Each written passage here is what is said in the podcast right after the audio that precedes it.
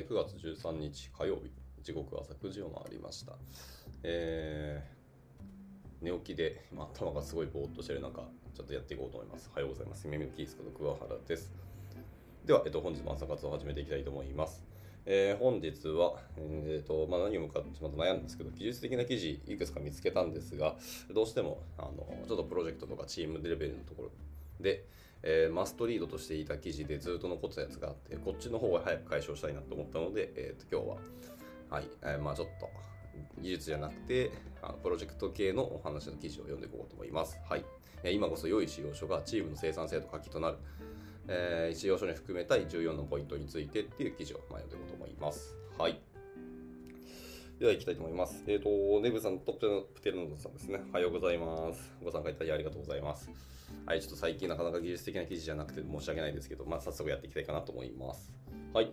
えー、行きましょう。こんにちは、フリッツです。えー今回はプロジェクト、えープロダクトマネージャーの日課ともいえる使用書について、えー自分にとっては PM 業の思考、実行フェーズにおいて最も重要な仕事の一つであり、え最も心躍り、最も興奮する瞬間ですと。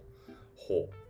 なるほど。え PM になってかなりの時間が経ちましたが、え使用書への力の入れようは減るどころか、もっと気合い入れなければと感じる一方ですと。で在宅勤務が、え多分 IT 業界のニュースタンダードとなっていく今、えなおさら使用書の重要性を訴えたい今日この頃ですと。ということで今回は、えー良い使用書がもたらす5つの効果、えー使用書の重要性が増していく2つの理由、えー使用書に含めたい14の項目実践編、えー使用書作成時に心に留めたい3つのこと、えーで具体的な使用書サンプル、まあ、後日追加公開予定などなどを復習してみました。まあ、超ニッチですけども、使用書のみについてここまでマニアックに考察した記事はないはず、笑い。など、えーだだからこそどなたかのお役に立てる記事になっていると信じてやっていこうと思いますということです。はい。えー、今日の記事はですね、めちゃめちゃ長いんですよね。これ日本語の記事なんですけど、かなり長いので、あの、今日こそ多分、あの、一日で終わらないなと思ってます。はい、まあ、なので、ゆるくやっていくので、いきましょう。では、ぜえー一つ目ですね。えー目次の一つ目、前置き、使用書フォーマットに正解はないよというところからです。はいえー使用書の書き方に当然正解はなく、えー使用書のテンプレートっていうのは、まあ、以下に挙げたような変数、まあ、もっとあるけど、えーによっても全く違うものとなりますと。まあ、例えば、えー1、2、3、4、6個ありますね、変数が。はいえープロダクトに関わる人数は5人ですか、100人ですかと。え2つ目が、あなたは PDM1 年目ですか、それとも10年目ですかと。え3つ目、えープロダクトがリリースされてから何年経ちましたかと。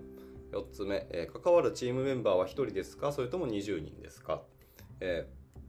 5つ目、えチームメンバーは百戦錬磨のベテランですか？それともジュニアですか？えーラスト、えーそもそも PDM は何人いますか ?1 人もしくは20人みたいな。まあ、他にもいっぱい変数があるけども、まあまあこんな感じに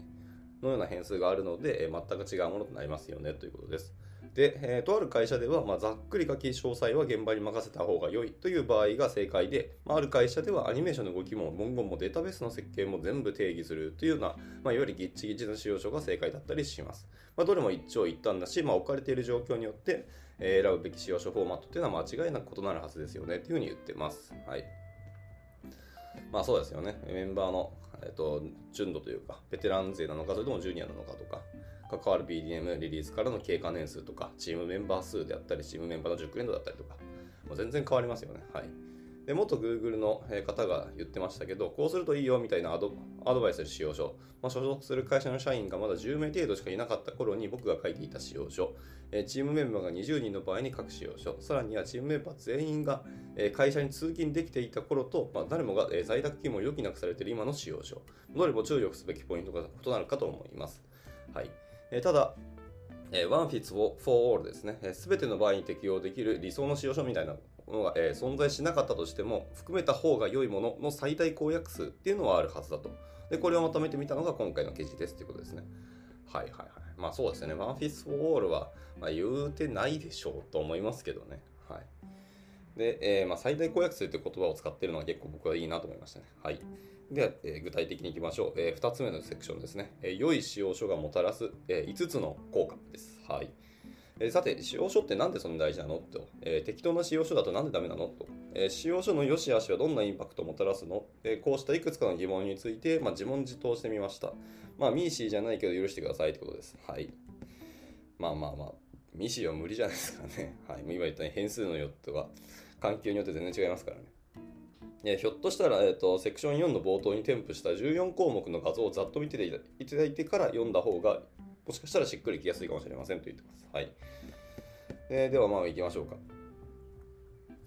えーと、使用書がもたらす5つの効果っていう今画像が貼られていて、先にそれだけざっと言っちゃいましょう。えー、5つの効果の、えー、1つ目、えー、コミュニケーションコストの削減、えー、2つ目、コントロールされた開発、3つ目、えー、チームモチベーションの向上、えー、4つ目、最終的な品質の向上、えー、5つ目、リリースまでの後期の削減と。入っているところです。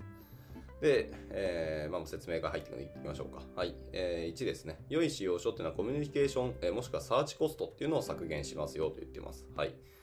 えー、まあ、一つ目、PM とチームメンバー間の、えー、無駄なコミュニケーションが減りますねと言ってます。事前に確認できる可能な限りの機能の振る舞いっていうのを記載しておくことで、まあ、チームメンバーがいちいち PM にここはどうしますかと聞き、その回答を持つというコミュニケーションの無駄が削減できます。えー、プロジェクト開始直後からそんな会話が始まっているようならも要注意かもしれません。えー、また、使用書というオープンフォーマットで、えー、事前に内容が明記されていることで、え、質問が重複するといった無駄も省、え、防げるようになりますと。はい。まあ、これよくありますよね。地立もなんですけど、ここどうしますかの質問って、規模が大きくなったり、プロジェクトのあの人数かかるかかるほど PM にかかるコースもどんどん上がっていきますからね。いやそれでいて、その PM があのプロジェクトのボトルネックになるっていうのは最悪のケースなので、これは本当にいい話だなと思いました。はい、次で、続いてですね、えーと、関連ドキュメントを探す手間も省けますよねってことです。えプロジェクトにおいては、過去の使用、発行されたチケット、デザインファイル、QA プラン、関連ドキュメントなどなど、まあ、多くの付随ドキュメントっていうのが発生します。あのドキュメントどこだっけ？ごめん教えてといったような発言が頻発しているようならやっぱ要注意ですと。これらすべてのリンクを1箇所にまと,、えー、まとめるべき場所として、え、使用書以上のものは本来ないはずです。でこれを周知することで、チームメンバーそれぞれの無駄な工数を削減できますと。はい。もう完全同意って感じですね。はい、で、続いて、ね、まあ、頻繁な仕様変更が起きても、 Slack の海に潜る必要がなくなると。Slack の海という言い方がなかなか面白くて、あ、でも確かに海だなっていう感じはありますね。プロジェクトの Slack 大体海ですからね。はい。余談でした。え、予想しきれなかった、え、仕様の抜け漏れであったりとか、ま、仕様変更の決定っていうのは、スラックもしくは口頭で決めることが多いかと思います。ま、これ自体は仕方ないんですけども、良い仕様書はこうした変更を全て捉えていてしかるべきであります。え、結果、チームメンバーが最新の仕様を把握するために、 Slack のスレッドを探ったり、ま、エンジニア、PM、QA 間での、えー、仕様伝達していたつもりだった。え、していない等の混乱が起き起きたりといった、まあ、時間的ロスを防ぐことができます。また、仕様変更について、周知できていなかったメンバーからの、まあ、同じ質問という類似の、えー、ロスも防ぐことができるようになりますと。まあそうだよね。はい。まあなので、何か変更があったり、何か決め事があったら、ちゃんと使用書に書くという癖をですね、チームメンバー全員につけておくっていうのは結構大事なことですよね。この本当細かいとこですし、これはあのエンジニア的なスキルじゃなくてビジネスマン的スキルにはなるんですけど、こういうなんですかね、なかなかあの注目されないというか、みんなが当たり前にやって見落としがちなスキルこそあの大事だったりはしますよね。はい。以上1つ目でした。じゃあ続いて2つ目の効果です。えー、良い使用書っていうのは開発がカオスになるのを防ぎますと言ってます。はい。えー、まあ、追加で開発される機能が減って、まあ、終盤のカオスを防げるということが、えー、一つの、えーと、その具体的な話ですね。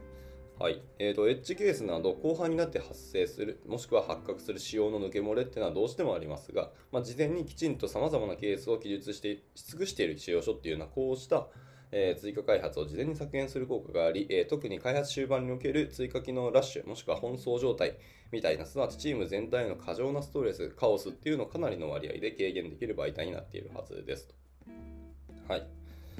で続いて、えー、自分が何を開発しているのかを誰も誰もが把握しているというところです。まあ、度重なるその仕様追加であったり、まあ、仕様変更が仕様書においてきちんとアップデートされていない場合、まあ、終盤にはチームメンバーの誰もが何を開発しているか、え、把握できなくなり、え PM も場当たり的な反応が増ええ、QA も何が正しい振る舞いであるべきなのか把握できなくなります。まさしくカオスって感じですね。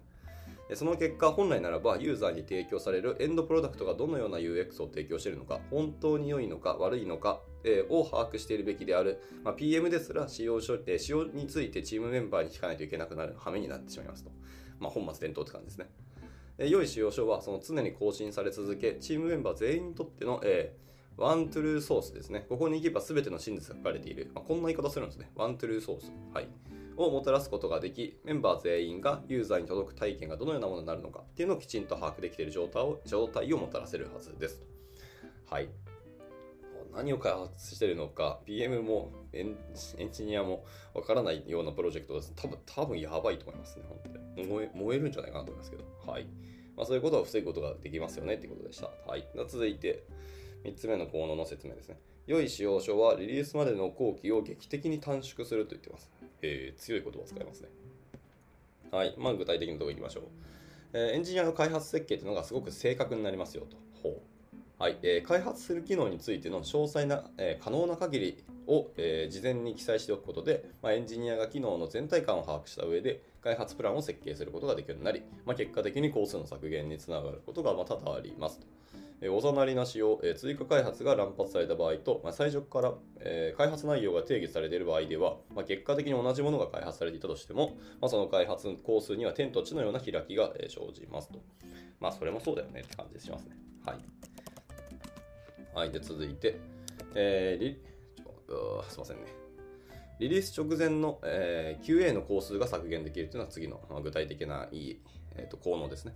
はいえー特に大規模機能の開発になると、どうしてもエッジケースと記載漏れであったりとか、まあ、エンジニアと口頭で決めてしまった、まあの QA に周知されていない機能などっていうのが出てきます。これが反映されていないと、終盤における QA のコストは平気で倍を超えるようになります。はい、でしかし、良い使用書がそういったケースをきちんと追加で、えー記載しており、えー QA メンバーが何が正しい振る舞いなのかっていうのを PM への質問とか、まあ、エンジニアへの質問等なしにストレスゼロで把握できるようになっているはずですと。で結果的に全体の、え QA 工数削減をすることができて、まあ、リリースが当然早まることになりますということですね。はい、まあ、とても良い話だなというところでした。で、えー、と僕今気づいたんですけど、多分今日僕のこの Mac の、えーマイクが良くないですね。あの Mac そのもののマイクを使ってる気がするんで、今日音声の質が悪い気がしますね。は。いいや、えー続いていきましょう。では続いて4つ目ですね。えー良い使用書っていうのは最終的な成果物の品質を向上させるよっていうふうに言ってます。はい。まあ具体的に言いましょう。えー適当な機能の振る舞いが世にリリースされるのを防ぐっていうところですね。はい、えー良い使用書は細部まで機能の振る舞いを明確に定義しています。えーこれはお隣にしてしまうと、えー実際に発言されることはなくとも、まあ、使用書に書いていなかったので適当に決めましたとか、まあ、使用書に書いていなかったのでこのバグは見逃してしまいましたとか、まあ、使用書に書いていなかったのでここは開発しませんみたいな。はい。まあ全然ありますね。で、特に一番最後ですね。書いてなかったので作ってませんっていうか、そんな認知してないんだから作りませんでしたっていうのは一番あるケースだけど、多分 PM からするとイラッとするでしょうね、これ。でも書いてないのは良くないよって話話な気はします。はい。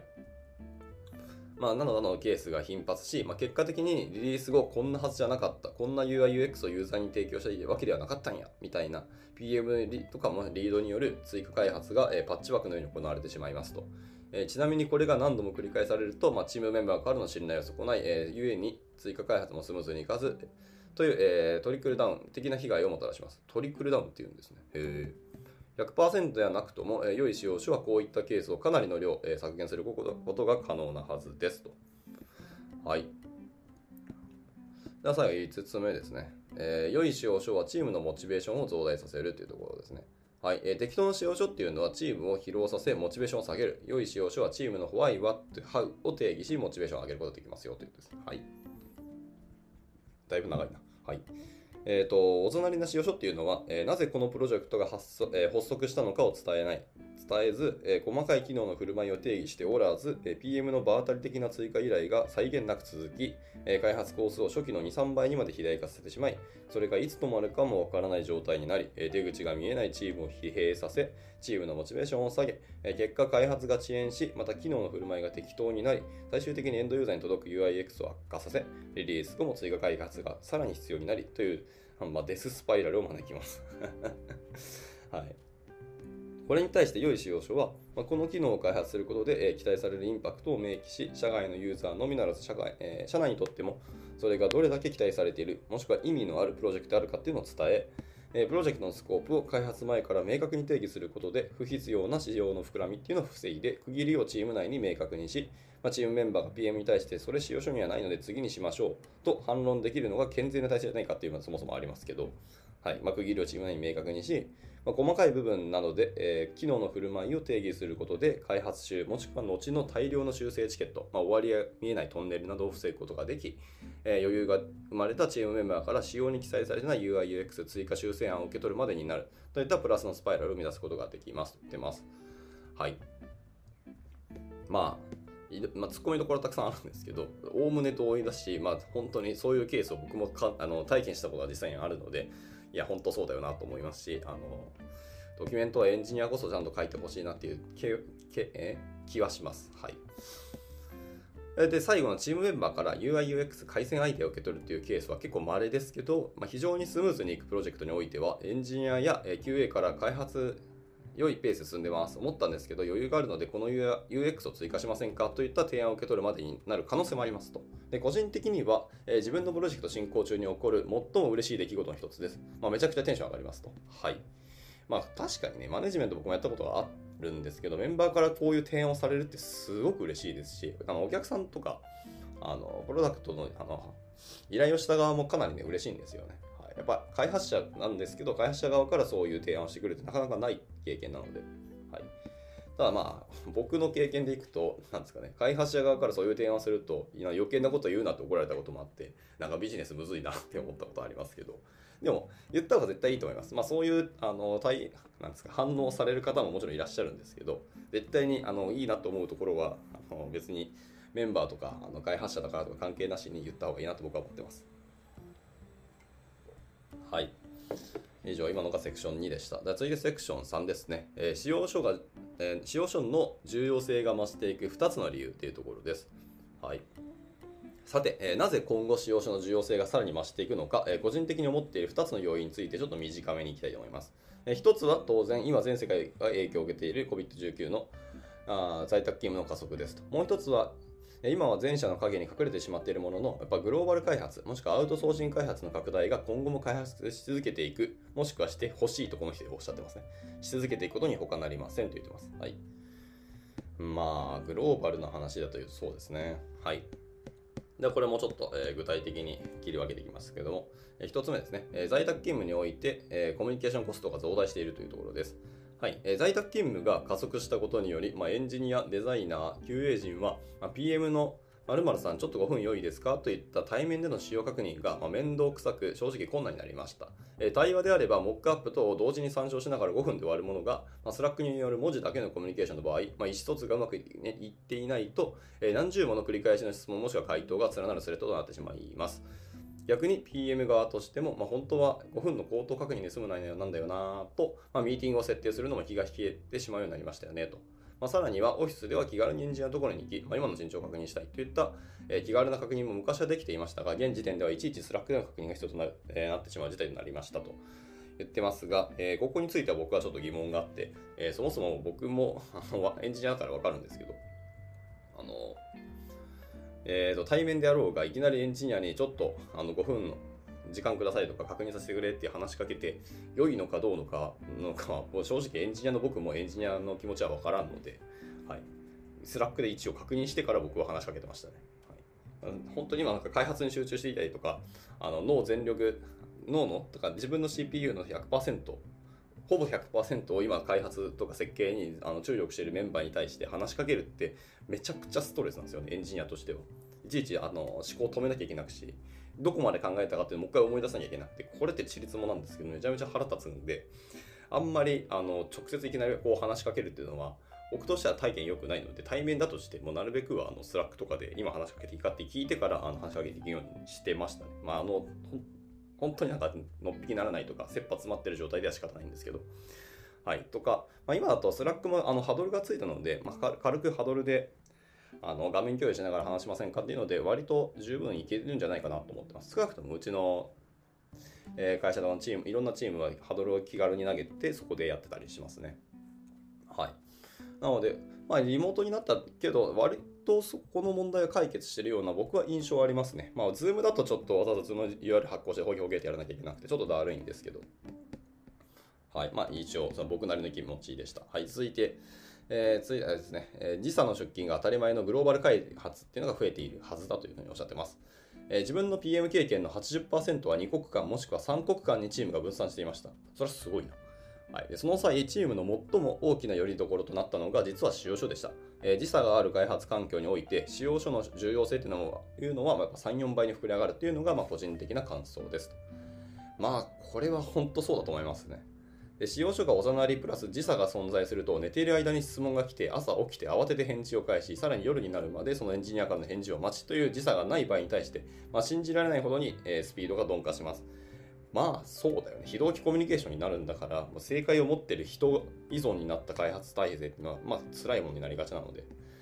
はい、で日本企業でも主にアジアアジア等にオフショア開発をしているところもあるかと思いますが、まあ、こうしたグローバル開発は今後もどんどんと増えていくはずです。寝て起きたらプロジェクトが、プロジェクトがめっちゃ進行してたというような経験こそがグローバル開発の醍醐味もしくは楽しさだと思うんですけど、使用書の重要性というのはこうした環境において今後さらに重要になっていくはずですよというふうにおっしゃっています。まあ、はい、その通りだと思いますね。マネージャーとしても寝て起きてたら、なんかすごい開発が進んでいたりとか、機能がどんどんできてましたとなったら、そりゃワクワクしますよね。はい。でもそのグローバルにおいては本当に正解は何ですかっていうところをやっぱりドキュメントに落とし込んでおくってことはかなり重要で、まあ、それができてるからちゃんとジョブディスクリプションを明確にできますし、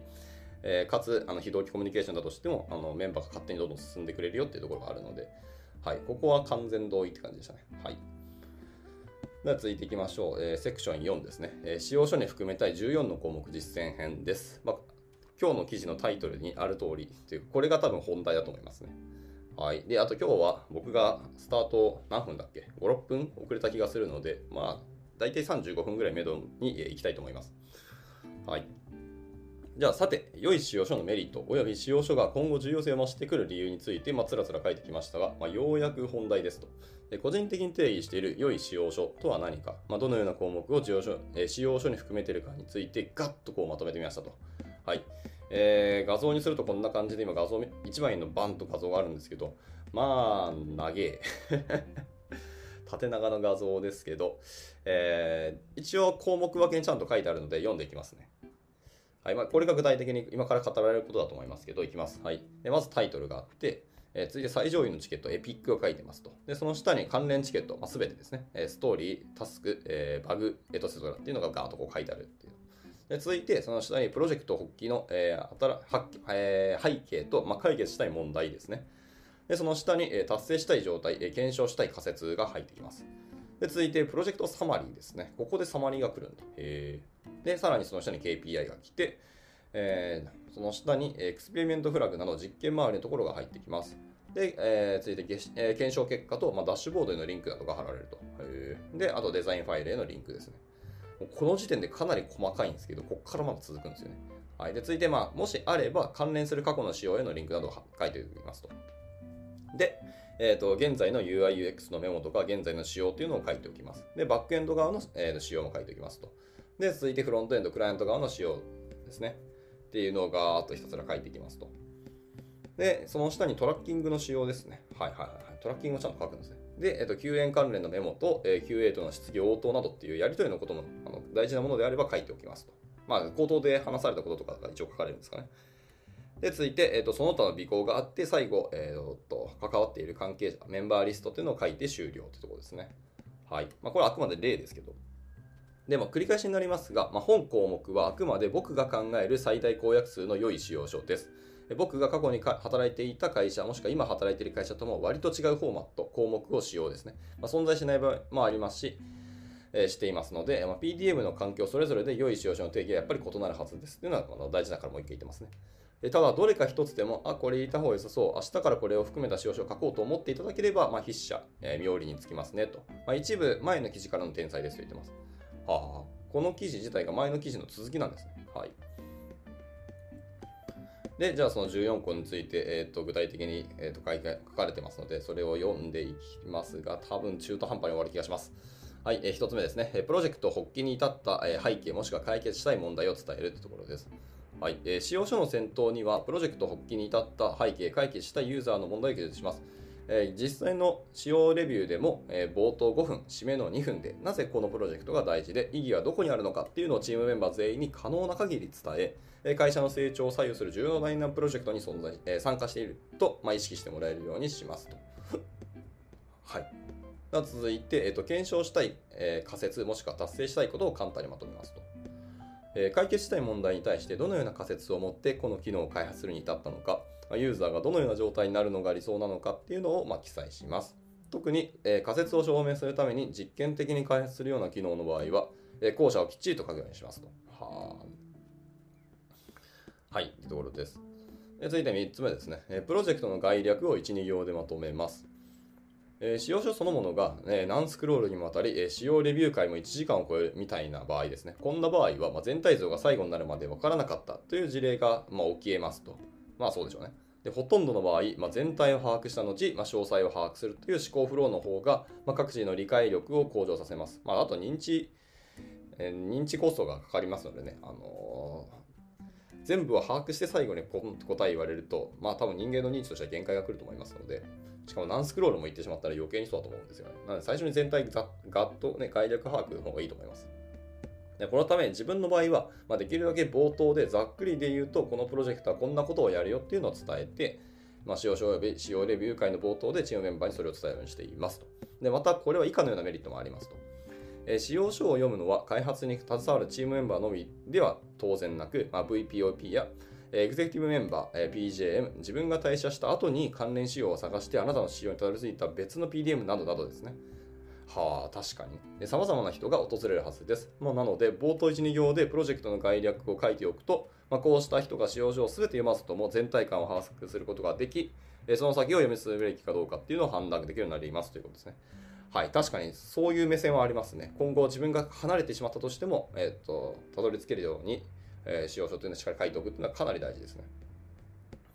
これいいですねでした。はい、続いて4つ目ですね。えー計測する KPI と期待する動きっていうのをまとめます。えー開発機能をリリース後、まあどのような KPI をプロジェクトの製品のために、えー検証するのかっていうのをまとめておきます。えー特に、えー上がると期待している KPI、えー下がるかもしれない KPI の2つの項目に分けて記載しておくと良いだろうというふうにこの人はおっしゃってますね。はい。続いて5つ目の項目です、えー実験用フラグ名とかバリアント情報だったり、振り分けパーセント等をま記載しましょうと言ってます。まあ、実験用フラグ名などは、えー長大な仕様にちょろっと書いてあるような状態だと、割とエンジニアに何度も聞かれてしまう項目となるので、まあ、これは体験談です、えー冒頭の目立つところにしっかりと記載しておきます。なるほどね。まあ、フラグ名がもう決まってるんであれば、確かにそれは書いておいた方がいいかもしれないですね。じゃなきゃエンジニアが各自、まあ、開発者が勝手にフラグの名前つけていくことになります、これね。はい。でこれなんか詳細設計に近いイメージがあるんで、この実験用フラグ名っていうのはその変数的な名前じゃなくて、なんか別のなんか気はしますね。プロジェクト的における、あの分岐のためのなんかフラグ名なんでしょうね。はい。で、えー続いて6個目の項目です。